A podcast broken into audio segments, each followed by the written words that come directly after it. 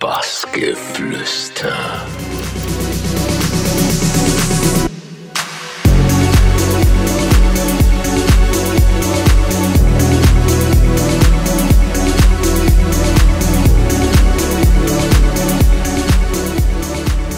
Tag allerseits, Markus Kafka mein Name. Ja, Herrschaften, ihr hört das Bassgeflüster und es ist eine sehr, sehr gute Entscheidung.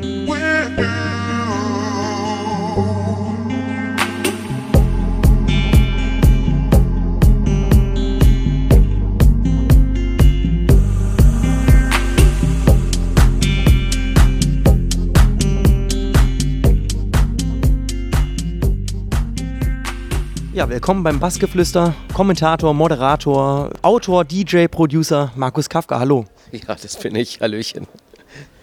Ja, wollen wir mit deinem äh, Geburtsort anfangen? Ähm, Manching in der Nähe von Ingolstadt. Da hast du in deiner Biografie beschrieben, ein Dorf mit damals einer Ampel, zwei Diskos und drei Supermärkten. Welche musikalische Erinnerungen hast du an die Zeit? Natürlich eine ganz finstere, weil ähm, in diesen Clubs, die es da gab, das waren ja keine Clubs, das waren ja eines war so eine Wellblech-Großraumdisse im, im Gewerbegebiet, die andere war so eine kleine, was früher halt so eine Disco war, ne, mit Spiegeln, ganz vielen und Discokugeln und, und einer Lichtorgel. Und da lief natürlich nur Charts. Und ähm, für uns war es deswegen ein bisschen schwierig, für mich und meine besten Kumpels, die wir nicht jetzt wirklich Musik aus den Charts gehört haben, da so auf unsere Kosten zu kommen. Es lief halt einmal pro Abend Depeche Mode, einmal pro Abend Soft Cell und die Sachen, die halt, oder Visage, die halt so Anfang der 80er in der Hitparade waren. Und darauf haben wir gewartet und dann getanzt. Und dann gab es meistens Dresche, weil, weil wir halt so ein bisschen äh, Gothic waren. Und ähm, das haben so die, die Landeier nicht so wirklich verstanden, warum so Typen mit langen schwarzen Mänteln und geschminkt in ihrer Disco sind. Und das kennt man ja auf dem Land, da wird nicht viel nachgefragt oder diskutiert, da gibt es ja gleich nur aufs Maul. Und da haben wir am Anfang oft den Fehler gemacht, dass wir uns gewehrt haben und irgendwann haben wir gesagt, so okay, hau her, dann haben wir unsere Ruhe. Das waren meine ersten Disco- und Musikerinnerungen. Und als ich dann 18 war, da konnte ich natürlich dann äh, mit dem Auto nach München fahren oder nach Nürnberg. Und da waren dann ja auch schon bessere Läden, in die man gehen konnte. Ansonsten alles übers Radio damals. Ja, da warst du ja ganz gut aktiv. Wollen wir äh, trotzdem nochmal ähm, zu einer anderen Sache kommen? Du warst Ministrant und in der Gothic-Szene unterwegs, hast du gerade gesagt. War das nicht schon äh, auch ein krasser Kontrastpunkt so? Streitpunkt? Kleiner Zwiespalt auf jeden Fall, weil äh, als Goth war man natürlich eher so dem Okkulten zugetan, also jetzt nicht wirklich so ganz tief drin in der Materie, aber na, wenn man nur schwarze Klamotten anhat und dann hat man sich ja auch so als äh, Fashion Statement oder was, was der Szene entsprach, äh, Rosenkränze umgehangen und auch mal so ein umgedrehtes Kreuz, um ein bisschen zu provozieren. Das ging natürlich in der Kirche nicht als Ministrant und da musste man dann auch so Rücksicht auf, auf den Pfarrer nehmen, der hat gemeint, vielleicht kann man in der Kirche die Haare nicht nach oben machen, sondern einfach runterhängen lassen. Und naja, meine Eltern, die hatten es natürlich nicht leicht, weil ich und noch zwei andere die einzigen waren, die im Dorf so aussahen. Und das hat zu allerlei Gerüchten geführt auf dem Dorf, dass wir äh, auf, dem Tod, auf dem Friedhof Tote ausgraben, dass, ähm, dass wir Katzen umbringen, dass wir in der Kirche auch äh, die Hostien aus dem Tabernakel klauen und so. Aber das haben wir alles nicht gemacht. Wir haben ab und zu mal haben wir dem, dem Pfarrer ähm, Wodka im Messwein geschüttet. Da hat der dann ein bisschen angefangen zu lallen nach hinten raus. Aber das war ja lustig. Oder wenn jetzt irgendwie ein Hochamt war in der Kirche mit Weihrauch, da hieß es wirklich nur ein kleines Löffelchen von dem Zeug in dieses Fass reinschütten. Und wir haben halt immer so komplett das Fass voll gemacht. Und in der Kirche, das war halt alles komplett zugequalmt. Hinten haben die Zivis schon die Omas rausgeschoben, weil denen schlecht wurde. Und wenn's, wenn da eine Lightshow drin gewesen wäre, dann, dann wäre die Kirche fast wie das Berghain gewesen. War lustig äh, wollen wir trotzdem ein bisschen seriöser werden. Du hast auch studiert, nämlich Amerikanistik und Theaterwissenschaften in Erlangen. Ne? Mhm. Ja, was war das für eine Zeit für dich? Ähm, mein Studium, das war eine sehr entspannte Zeit, weil ich eigentlich bin ich nur wegen einer Frau nach Nürnberg zum Studieren gegangen. Die habe ich kurz äh, vom Abi kennengelernt und dann habe ich mir gedacht, so, es wäre doch cool, da hinzuziehen, wo die wohnt. Da ist ja auch eine Uni. Und dann habe ich da halt angefangen zu studieren, irgendwas, das mich dann äh, interessiert hat einigermaßen. Ich wollte halt äh, Journalist werden, äh, und da vorzugsweise Musikjournalist und habe dann aber auch schnell während des Studiums gemerkt, dass man da sehr wenig praktisches Wissen vermittelt bekommt und dass es viel, viel wichtiger und besser ist, Sachen auch praktisch zu machen. Das heißt, ich bin äh, zu einem Radiosender äh, gelaufen, habe mich da beworben, hatte dann da auch gleich eine Sendung und habe dann angefangen für Stadtzeitungen und verschiedene Musikzeitungen zu schreiben. Und das alles schon während meines Studiums, habe dann auch aufgelegt in so ein paar äh, Nürnberger Clubs. Und das war eigentlich so das Fundament für das, was dann nach meinem Studium kam. Also, ähm, dass dann auch zwei Jahre später dieses Fernsehding auch losging.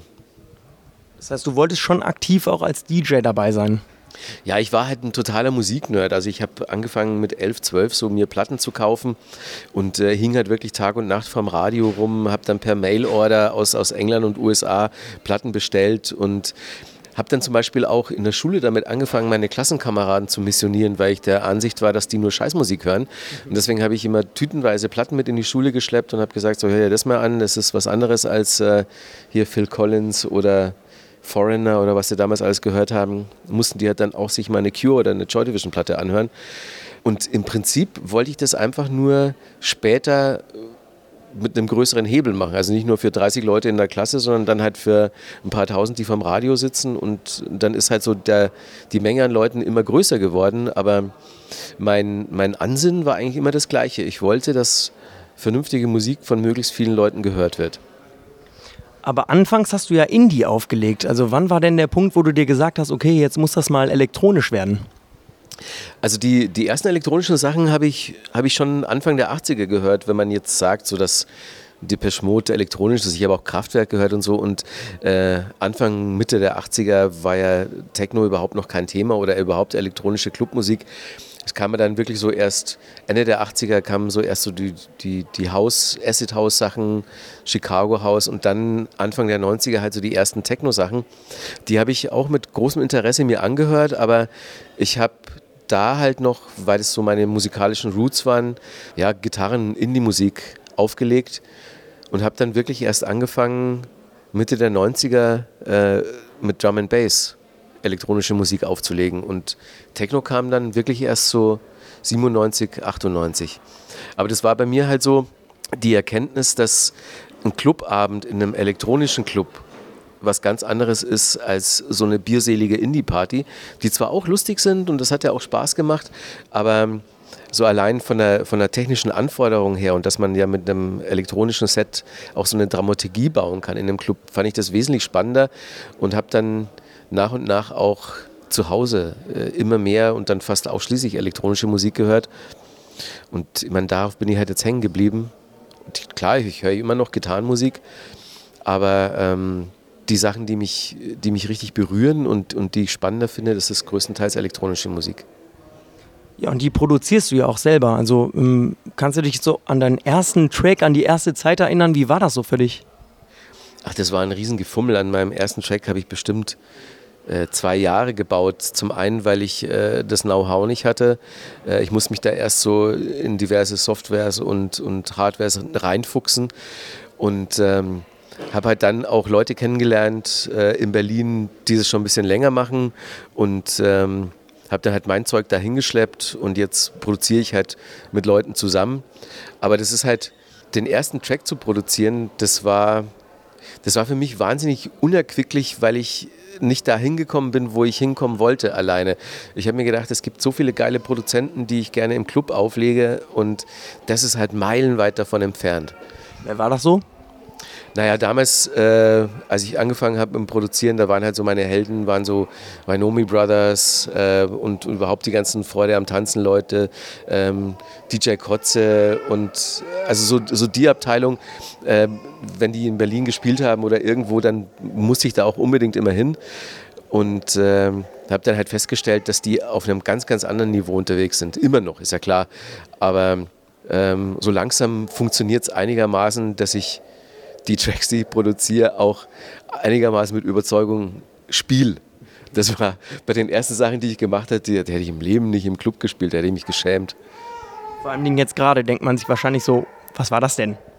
Ja, also wenn ich mir die alten Sachen noch anhöre, dann, dann sind die halt total hölzern und ähm, haben halt überhaupt keine Tiefe. Und das war wirklich so, Jugend forscht, so im Prinzip. Ne? Stell mir irgendwas hin und ich fummel so lange darauf rum, bis irgendwas Hörbares dabei rauskommt. Aber das würde ich jetzt niemandem mehr zumuten wollen. Ja, du machst auf jeden Fall mittlerweile gute Musik. Ähm, bei Welten, Dirty Döring bist du ja auch bei Katermucke gelandet. Äh, 2014, erster Kontakt. Wie kam der so zustande? Ach, in Berlin läuft man sich ja ständig über den Weg und man kennt sich halt auch. Und ich habe dann halt schon, vorher kannte ich viele Leute, ähm, die Felten auch schon länger kannten. Also mit, mit Ganja bin ich schon ewig befreundet, mit, mit Lexi, also Nikone, bin ich schon ewig befreundet. Und dann stellt man sich halt mal so gegenseitig vor und ähm, Felten hat mich dann gefragt, ob ich eigentlich auch selber produziere und dann habe ich zu ihm gesagt, ja schon, aber das willst du nicht hören. Und dann hat er gemeint, ja, dann, dann gib dir doch mal ein bisschen Mühe. Und das Problem ist halt, dass ich so viel anderen Kram noch mache. Ne? Also Fernsehen ist nach wie vor ähm, mein Hauptding und äh, dann mache ich auch noch Radio, schreibe dann auch noch und so und dann ähm, ist das Produzieren zeitlich immer so ein bisschen hinten übergefallen. Und dann bin ich aber dazu übergegangen, mir halt so feste Zeiten zu nehmen.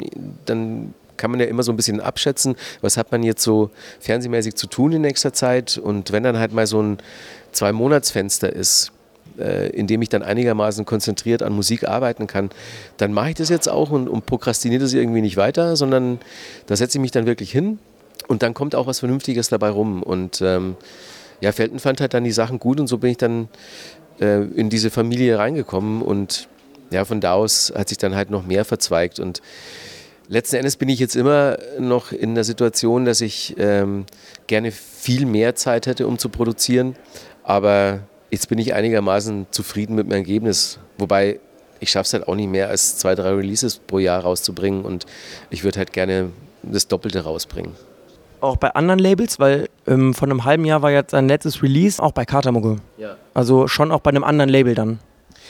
Ja, das kommt darauf an, wie der, wie der Track dann ist. Und äh, also im Prinzip mache ich das Ding erst und ähm, dann überlege ich mir, wo könnte er hinpassen. Und ähm, bei, bei dem letzten Release, da war es halt auch so, dass ein paar Labels eigentlich in Frage gekommen wären, aber Felten war halt dann auch der Erste, der dann Ja gesagt hat, wieder dazu. Und dann hat er gesagt, so ja, dann mache ich mit Sascha auch gleich einen Remix. Und dann, klar, habe ich gesagt, gut, dann machen wir das gerne wieder bei Katermucke.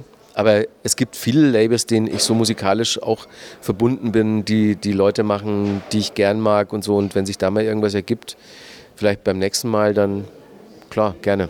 Was wäre das so? Ja, also äh, What I Play könnte ich mir ganz gut vorstellen, ähm, weil ich Sascha auch schon lang kenne. Lustigerweise, ähm, Marian Herzog ist ja ein von mir sehr geschätzter Künstler und äh, ich habe das erst später erfahren, dass der ja aus Augsburg ist. Und jetzt hat er mir vorher geschrieben und hat gemeint, haha, du bist heute in Augsburg, ich lege 150 Meter weiter auf. Und das ist natürlich echt ein Ding, weil also so die Sachen von ihm, die habe ich halt rauf und runter gespielt. Genau, und der hat ja auch auf What I Play veröffentlicht. Das wäre so die erste Adresse. Und dann Heinz wäre vielleicht äh, noch eine Option. Das sind halt alles Jungs, die man persönlich schon länger kennt und da ist es dann auch so auf einem kurzen Dienstweg. So schickst das Ding einfach hin und dann so, ja, nein, vielleicht. Ja, also im Prinzip die Leute, deren Musik ich gerne höre, mit denen ich auch oft zusammen unterwegs bin, das sind dann so Kandidaten, wo man dann mal auf dem Label was rausbringen könnte. Aber das müsste ja eigentlich gehen, so bei deinem Werdegang und auch bei dem, was du so musikalisch machst, oder? Ja, aber dann ist am Ende immer noch das Zeitproblem. Äh, also ich sehe Kartemucke schon so äh, als, als meine musikalische Heimat an, weil ich ja auch viel mit, mit den Leuten unterwegs bin und äh, bei SMS auf der Kartemucke Stage spiele und so. Da gehöre ich schon hin und das ist auch immer so die erste Option. Wenn ich es aber jetzt mal schaffe, dass ich zum Beispiel im Jahr vier Releases zustande bringe, dann können zwei bei Katermucke und zwei woanders erscheinen. Aber das muss ich erstmal zeitlich schaffen. Ja, wollen wir von Katermucke und Weltendöring mal zu einem anderen Namen kommen. Und zwar Christian Kornberg.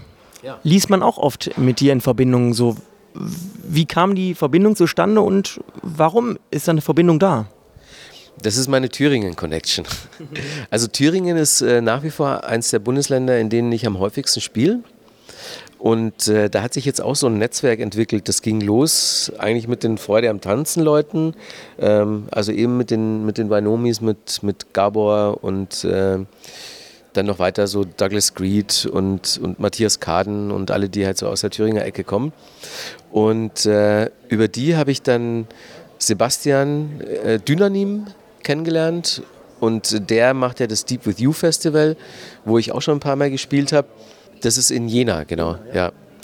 Ähm, und über Sebastian habe ich dann ähm, Christian kennengelernt. Wir haben einfach ein paar Mal zusammen gespielt und einmal haben wir die Aftershow vom Deep Festival äh, Back to Back zusammen im Mikroclub in Jena gespielt und ähm, das war so mit mein schönstes Back to Back Erlebnis. Also wir haben da, glaube ich, ein Sechs-Stunden-Set gespielt oder so und, und dann ist irgendwie der Schweiß von der Decke getropft und die Leute sind halt komplett durchgedreht. Und da haben wir dann gesagt, so ja, lass mal lass mal öfter zusammen spielen und dann haben wir auch äh, teilweise haben wir uns zusammen dann verbuchen lassen und haben dann Back-to-Back -back gespielt. Dann habe ich auch für seinen Release einen Remix gemacht. Ähm, ja, das ist ein, ein, sehr guter Kumpel mittlerweile geworden. Woher kennt ihr denn? Gelesen. Ah, okay. Ja, also das ist halt Teil der Thüringen Connection und so. Ja, weißt ja selber, wenn man viel in, in Deutschland unterwegs ist, dann hast du in jedem Bundesland hast du ein paar Leute, wo du dann regelmäßig spielst und äh, dann ergeben sich halt auch so richtige Freundschaften. Kommen die Leute nach Berlin, spielen da. Ja, ist ein kleinerer Künstler, aber das war halt eben die Frage, weil man den oft in Verbindung mit dir liest, so was das für eine Beziehung ist im Endeffekt. Ja. Ja, der macht es, der hat auch einen normalen Job, wie so viele, ähm, aber ähm, man findet halt nicht so häufig Leute, mit denen man ja so zu mehr als 90 Prozent auf einer Wellenlänge ist. Und äh, wenn die dann spielen, dann denkt man sich, hey cool, hätte ich genauso gemacht, wenn man dann Back-to-Back -back spielt. Dann ist der nächste Track, den er spielt, der, den du als übernächstes spielen wolltest und so. Und dann weiß er halt, das haut hin. Und äh, da kann man dann ja auch zusammen produzieren und, ähm, und dann auch mehr so abhängen. Spielt er denn auch Platte? Wir spielen beide noch Platte, aber ähm, eigentlich nicht mehr, wenn ich unterwegs bin ähm, weil ich die Erfahrung gemacht habe, dass sehr, sehr wenige Clubs überhaupt noch okay Plattenspieler haben. In den meisten Fällen ist es so, dass die dann, wenn du sagst, du willst mit Vinyl spielen, dann werden die hinten aus dem Getränkelager geholt unter, unter fünf Bierkästen. Der, der Tonabnehmerarm ist äh, total verbogen, also von den Systemen brauchen wir gar nicht reden, die nehme ich dann sowieso immer selber mit.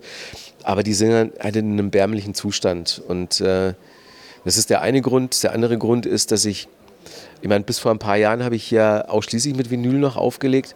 Und wenn ich dann immer hier irgendwo hingeflogen bin, dann äh, hat es in den meisten Fällen nicht geklappt, so diesen, diesen riesen Plattenkoffer, der dann ja auch noch aus Metall war, ähm, mit in den Flieger zu nehmen. Dann muss ich den aufgeben und bestimmt drei oder vier Mal sind meine Platten dann nicht mitgekommen. Ich habe dann immer so 20 Notplatten im, im, Handgepäck noch dabei, aber ein Set damit zu machen, ist halt beschissen. Und von den dreimal, die sie nicht mitgekommen sind, habe ich sie dann zwar äh, wiederbekommen, zweimal, aber einmal war halt der Koffer einfach komplett weg mit 100 Vinyls, die dann teilweise auch schon äh, relativ selten und alt waren. Und dann habe ich irgendwann gesagt, so hey, ab jetzt nur noch digital.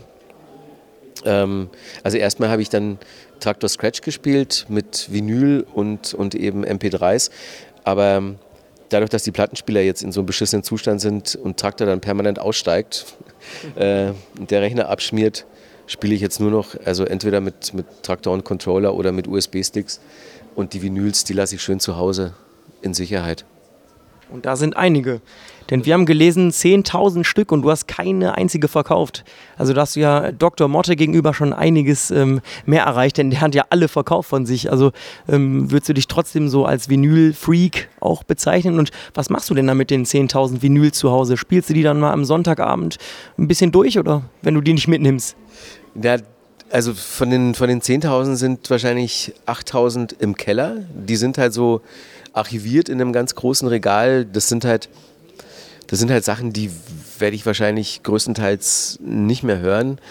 Und die 2000, die ich immer noch gerne höre, die habe ich halt bei mir in der Wohnung und die gucke ich die ganze Zeit verträumt an, weil ich finde, dass Vinylplatten erstmal ein sehr schöner Einrichtungsgegenstand ist, äh, ganz anders als CDs, die einfach immer scheiße aussehen. Deswegen ist bei mir in der Wohnung auch keine einzige CD zu sehen. Ja, und dann, wenn ich dann zu Hause bin, dann klar, dann ziehe ich die immer wieder mal raus und ähm, höre eine Vinyl und äh, die Mixes, die ich mache, die sind größtenteils noch mit Vinyl, weil ähm, die richtig guten Tracks, die rauskommen, die kaufe ich mir digital und auch nochmal auf Vinyl. Einfach um, um den Künstler zu unterstützen und um das Ding in der Hand zu haben, weil ich äh, natürlich auch aus einer Generation komme, die äh, Musik auch noch so ein bisschen als haptisches Erlebnis begreift. Und ähm, als leidenschaftlicher CD-Hasser schon immer und Vinyl-Freak auf der einen Seite finde ich es halt wichtig, dass man äh, Vinyl auch unterstützt. Und ich habe auch mit großer Freude zur Kenntnis genommen, dass ähm, Vinyl ja auch so eine Renaissance erlebt hat und dass äh, mein Technics bringt den Plattenspieler jetzt wieder neu raus, was eine ganz gute Chance ist, dass äh, ein paar Clubs sind, vielleicht sich wieder zulegen und dass die Plattenspieler dann auch wieder in Ordnung sind.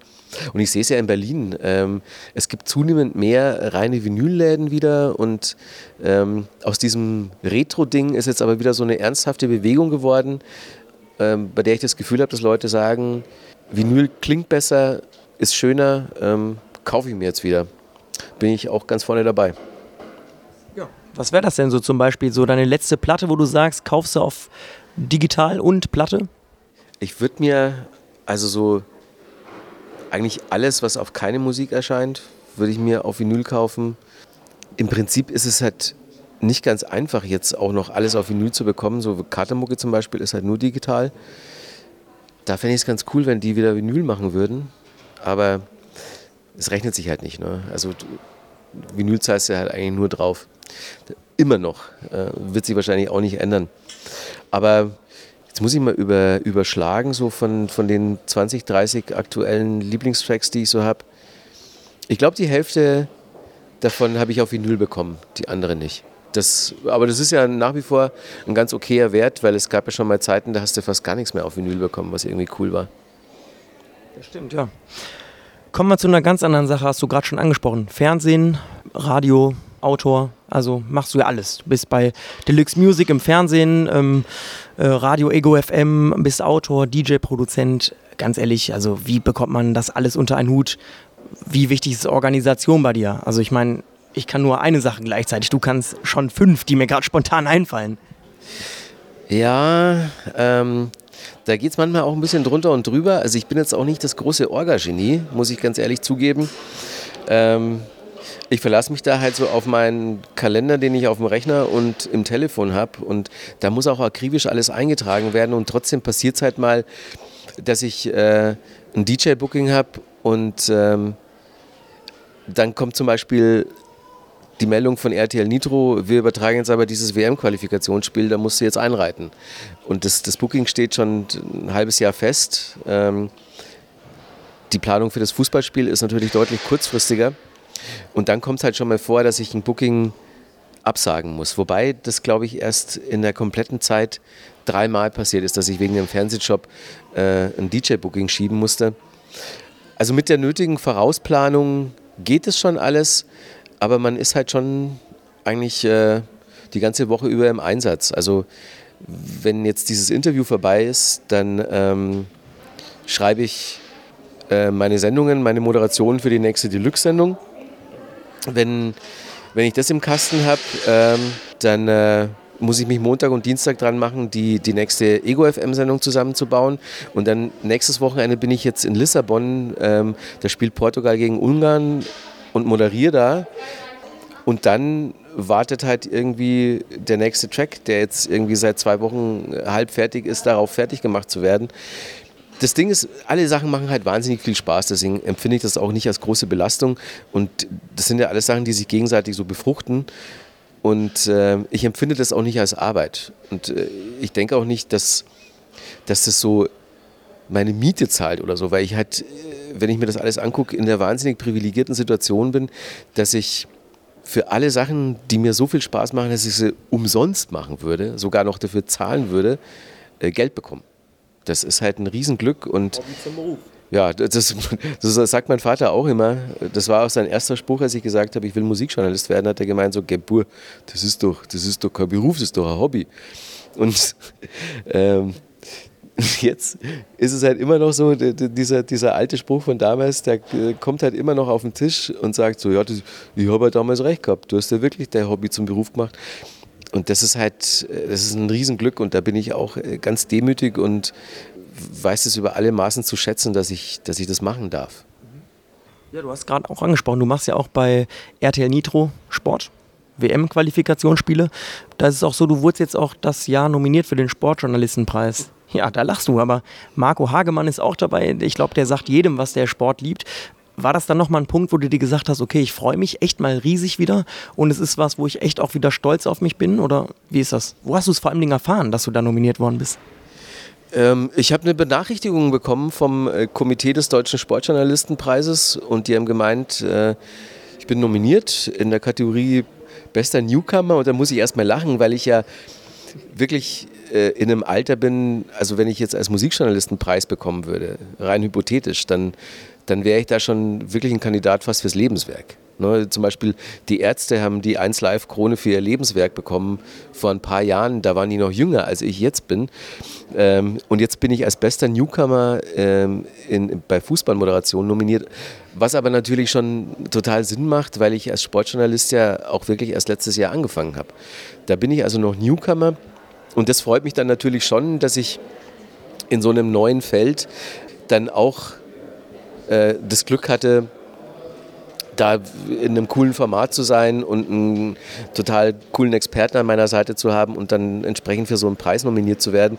Selbst wenn ich den nicht gewinne, also werde ich wahrscheinlich auch nicht, ähm, aber dann ist es halt, ist es halt schön zu wissen, so dass ähm, das hinhaut. So, weil ich bin halt genauso lange wie ich Musikfan bin, bin ich natürlich auch schon Hardcore-Fußballfan und ich habe immer versucht, äh, so einen, so Fuß reinzubringen in Sportjournalismus und habe dann aber immer wieder festgestellt, dass das eine sehr, sehr eingeschworene Gemeinschaft ist und dass man eigentlich schon mit 18, 19 anfangen muss, äh, Praktika und ein Volontariat in der Sportredaktion zu machen, um überhaupt theoretisch die Möglichkeit zu haben, da irgendwie später reinzukommen.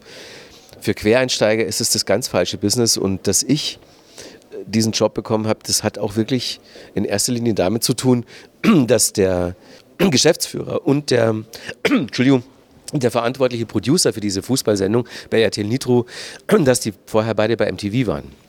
Und die wussten halt, ich bin Hardcore-Fußballfan, ich kenne mich auch richtig gut aus und ich habe ja schon bei MTV auch immer so EM und WM-Camp gemacht, so geckige Fußballsendungen. Und die wollten eben ganz partout mal ähm, einen anderen Ansatz verfolgen, nicht jemanden, der schon arriviert ist im Sport, dahinsetzen, den man schon kennt und der das auch schon äh, eine Weile macht und, und das auch professionell macht. Die wollten halt mal jemanden da haben, der das ähm, ja fast so ein bisschen aus Fansicht macht. Ne? Und bei mir ist es wirklich so, wenn ich jetzt in Portugal äh, das Spiel übertrage, äh, wir sind ja dann immer im Stadion und wir sind vor dem Spiel, in der Halbzeit und nach dem Spiel sind wir direkt unten äh, auf dem Pitch, direkt am Spielfeldrand. Und das ist halt schon Wahnsinn, so wenn man, wenn man dann da steht und dann läuft halt Ronaldo einen Meter an einem vorbei oder, oder Arjen Robben oder die ganzen Bayern-Spieler und so. Und da werde ich dann richtig so zum Fanboy. Also Ne, als Musikjournalist habe ich jetzt mittlerweile ja schon ein paar Leute getroffen, aber äh, du kannst mir Madonna auf den Schoß setzen oder, oder irgendwie so sagen, Bono macht für dich ein zwei Stunden Exklusivinterview. Da bin ich überhaupt nicht mehr aufgeregt. Ähm, Freue ich mich natürlich, mache ich ja auch wahnsinnig gerne, aber wenn ich jetzt äh, so, einen, so einen Fußballer treffe, dann, dann bin ich immer noch so richtig Teenie-Fan. Ja, gibt ja auch, glaube ich, ein schönes Bild mit Lahm und äh, Müller ne, im Flugzeug. Mhm. Ja, ja, also äh, das, ich meine, das sind halt so, das sind halt so Momente für die Ewigkeit. Ne? Und das Lustige ist ja, also ich, ich bin ja, kenne ja schon Mehmet Scholl schon eine ganze Weile. Ich habe den damals kennengelernt, als ich mit ihm äh, eine Sendung für MTV gemacht habe. Und so bin ich dann halt so in diesen Bayern-Kosmos ein bisschen reingekommen. Und ähm, als ich so diese Hochphase bei MTV hatte, so zwischen 2000 2005 ungefähr, ähm, da haben die Bayern-Spieler natürlich alle auch im Hotel MTV geguckt und die kannten mich dann. Und dann wollten die, als ich zum Bayern-Training bin, ein Foto mit mir, weil ich der coole Typ von MTV bin. Und ich habe zu denen gesagt, so spinnt ihr Jungs? Also wenn jemand ein Foto machen möchte, dann ich, weil ich halt ein Riesenfan von euch bin. Und dann haben wir uns immer darauf geeinigt, dass wir zwei Fotos machen. Eins für mich und eins, eins für die Spieler. Aber das, das heißt, jeder macht ein Selfie und tut so, als wäre er der Fan? Ja, genau. So haben wir das dann vereinbart. Ähm, ja, also äh, klar, die, die finden Musikfernsehen cool, ich finde Fußball cool und ist aber eine kuriose Situation auf jeden Fall gewesen. Jetzt trifft man noch einmal ganz kurz ab. und ich sag's mal vorweg so, das findest du auf jeden Fall nicht cool. Rechtsradikalismus. Da hast du auch einen Blog gehabt, Störungsmelder. Ich weiß nicht, bist du dann noch aktiv? Da bin ich theoretisch noch aktiv. Also ich schaffe es zwar nicht, da irgendwas zu schreiben, aber das war auch nur, äh, als ich den, den Blog zusammen äh, mit ein paar anderen Leuten damals gegründet habe, wollten wir das anschieben und der Plan war dann, dass wir uns ziemlich schnell äh, Autoren da ins Boot holen, die die Texte verfassen und was wir dann gemacht haben, also das war ja damals Ole Tillmann und dann kam ja auch sehr bald äh, Klaas dazu und, und noch ganz viele andere Leute. Und was wir machen, ist weniger jetzt Texte für, für den Blog zu verfassen, sondern an Schulen zu gehen und da Workshops äh, gegen rechts zu machen. Und äh, das mache ich nach wie vor sehr aktiv und da bin ich mit Störungsmelder so an, an Gesicht zeigen angedockt. Und die organisieren dann auch diese Schulbesuche und da fahren wir halt dann hin und ähm, erklären den jungen Menschen halt, ähm, wie gefährlich das ist, wenn, wenn sie von der NPD eine CD bekommen auf dem Schulhof? Oder wie erkennt man rechte Musik? Wie, wie erkennt man Rechte an ihren Klamotten? Ähm, Textanalysen von irgendwelchen rechten Bands und sowas. Das äh, finde ich nach wie vor sehr wichtig, das zu machen, weil gerade so in ländlichen Gebieten, so Brandenburg, Sachsen, Sachsen-Anhalt und so, ähm, da ist es halt schon noch so, dass, dass die rechten Parteien in, so, in, in der Pampa, in so kleinen Dörfern sehr stark sind und die nehmen da auch so äh, das soziale Miteinander in die Hand. Ne? Der Fahrlehrer ist ein Nazi, ähm, dann Jugendfreiheiten, Jugendfreizeiten werden von der, von der NPD organisiert und so. Und deswegen finde ich, muss man da hin und den Kids halt aufzeigen, dass es da durchaus eine Alternative gibt. Hast du das Gefühl, dass es ankommt auch teilweise? Also bekommt man dann eine Rückmeldung, wo du dir sagst, hat sich gelohnt, dass ich da war? Ja, die, das Gefühl habe ich wirklich jedes Mal, weil ich meine, die, die Geschichts- und Deutschlehrer, die sind halt äh, total überfordert an den Schulen und die können ja nicht irgendwie noch Sozialarbeiterarbeiten leisten. Und deswegen ist es ganz gut, wenn Leute von extern an so eine Schule kommen und das das Wichtigste ist halt, wenn da jemand hinkommt, den sie aus dem Fernsehen kennen und den sie irgendwie cool finden, allein deswegen, weil er im Fernsehen ist, dann hören die diese Person ganz anders zu als, als dem Lehrer. Und Ne, wenn, wenn irgendwie so Jennifer Weiss von Jennifer Rostock da hinkommt oder Klaas und, und mal Nachmittag mit den Schülern reden und, und denen die Botschaft mitgeben, so passt auf, rechts ist scheiße und, und fragt nach und äh, lernt zu argumentieren, dann merkt man schon, dass das auf, auf sehr fruchtbaren Boden fällt. Wollen wir den Bogen äh, zur elektronischen Musik am Ende nochmal bekommen? Klar, du bist, du erwartest bestimmt noch diesen MTV-Punkt, den lassen wir bewusst aus, aber ähm, du bist für viele natürlich auch ein Gesicht von MTV, das man halt kennt aus Rundfunk, Fernsehen, äh, TV, Radio. Ja, wie ist das für dich? Also, wie gehst du damit um? Na, es, es, als ich angefangen habe aufzulegen, da war ich noch nicht bei MTV. Also ich habe äh, angefangen in Köln 97, 98 ähm, Elektronik aufzulegen und ähm, als ich dann bei MTV war und als dann dieser äh, totale Popularitätsschub kam, so 2001, 2002, 2003, äh, als mich dann wirklich fast alle Leute kannten, so zwischen 15 und 25, weil das halt äh, ein Riesenaufschlag war. MTV hat ja auch wirklich jeder geguckt. Da war es für mich sehr, sehr schwierig, in den Clubs zu spielen, in die ich auch gerne privat gegangen bin. Weil ich habe, wenn ich elektronisch auflege, war das halt immer schon relativ undergroundig. Ich habe nie auch nur ansatzweise sowas wie Kommerz aufgelegt. Und bei MTV war ich natürlich schon Mainstream. Ne? Die MTV News, äh, da kamen jetzt keine Beiträge über DJ Kotze, sondern da kamen welche über Britney Spears. Und die Sendungen, die ich gemacht habe, Rockzone zum Beispiel, äh, hatte mit elektronischer Musik ja, wie der Name schon sagt, überhaupt nichts zu tun.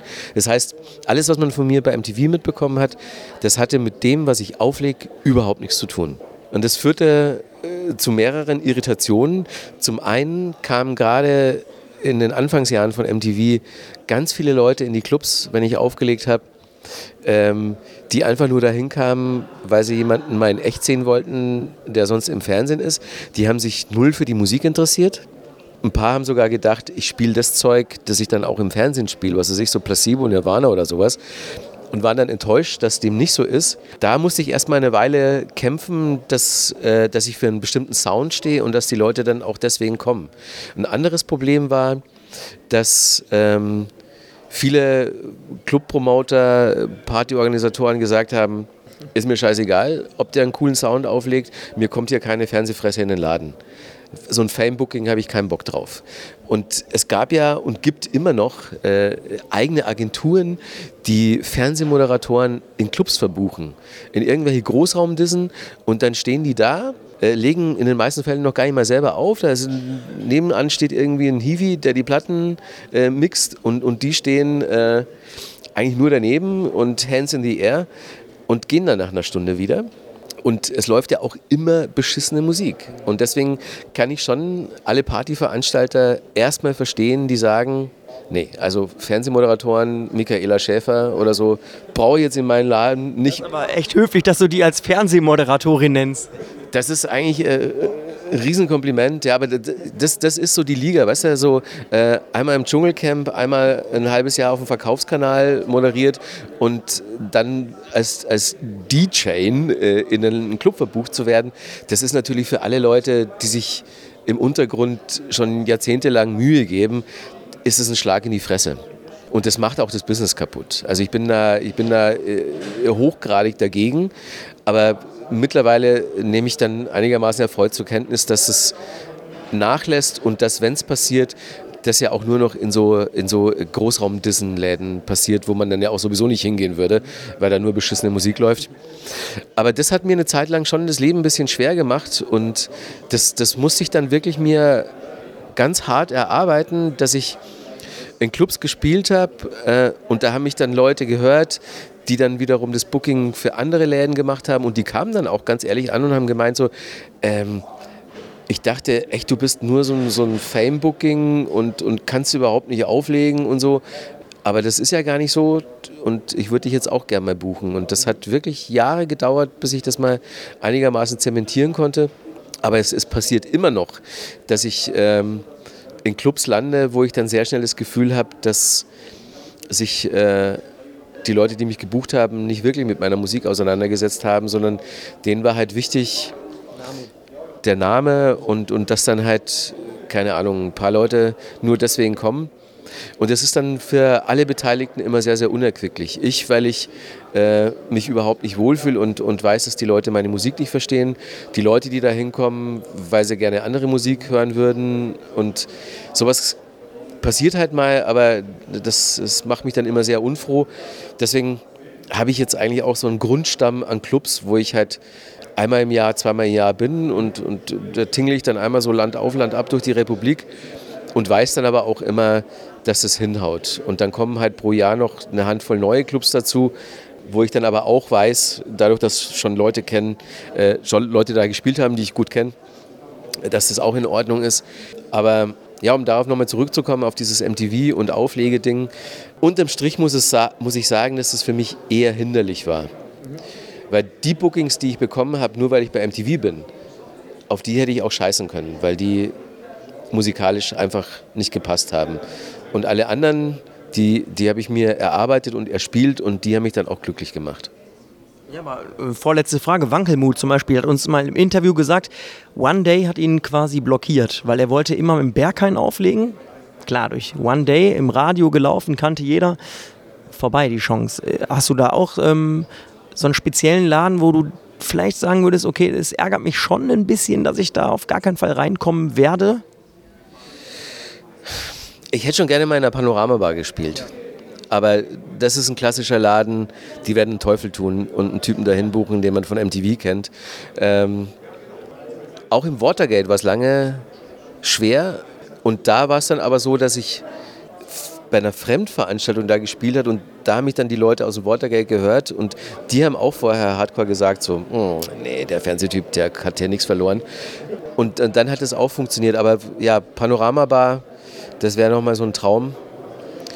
Aber ja, ansonsten muss ich sagen, ähm, also ich, ich spiele ja sowieso am liebsten in kleinen Clubs, also maximal 500 Leute, äh, noch lieber sind wir so 200 bis 300. Und ähm, meine liebsten Läden in Deutschland, die ich auch privat und musikalisch am liebsten mach, mag, da durfte ich fast überall auch schon spielen. Wollen wir ganz am Ende nochmal äh, zur Zukunft auch kommen? Ich meine, du hast eigentlich, wenn man es so sehen will, alles erlebt. Setzt du dir noch irgendein Ziel, wo du sagst, okay, also das muss noch auf meiner To-Do-Liste abgehakt werden und äh, für deine Fans auch, äh, was kommt da noch in der nächsten Zeit? To-Do-Liste in der Panoramabar spielen. okay, wird nicht passieren, aber ähm, ich würde jetzt schon gerne dann das Produzieren noch so ein bisschen vertiefen und wenigstens so auf vier, fünf Releases im Jahr kommen. Und ähm, ansonsten muss man natürlich auch ganz ehrlich sagen, ich werde jetzt dieses Jahr 50. Ne? Wenn ich jetzt sage, dass ich in zehn Jahren noch äh, regelmäßig in Clubs spiele, dann wäre das sehr, sehr vermessen. Wird, wird auch nicht passieren. Aber ich, also so zwei, drei Jahre könnte ich mir noch ganz gut vorstellen, so auf dem Niveau jetzt weiterzumachen. Und äh, da bin ich schon wirklich froh genug, wenn ich das auch wirklich hinbekomme. Also so, ich bin noch ein ganz fittes Kerlchen, gesundheitlich auch alles in Ordnung. Ähm, insofern mache ich mir da keine Sorgen, dass ich jetzt dann irgendwann mal zusammenklappe. Und ja, die nächsten zwei, drei Jahre, ich will noch ein paar Tracks rausbringen, die ich selber gerne im Club spiele und wo ich das Gefühl habe, dass die auch Leute cool finden, die ich selber cool finde. Ja, das ist doch ein schönes Schlusswort an der Stelle. Markus, vielen Dank, dass du so viel Zeit hattest für uns und äh, ja, viel Spaß heute in Augsburg in der Mahaba. Ja, war mir ein großes Vergnügen und ja, gucken wir mal, was das wird. Weil das ist zum Beispiel ein Laden, da war ich noch nicht. Das wird eine kleine Wundertüte heute.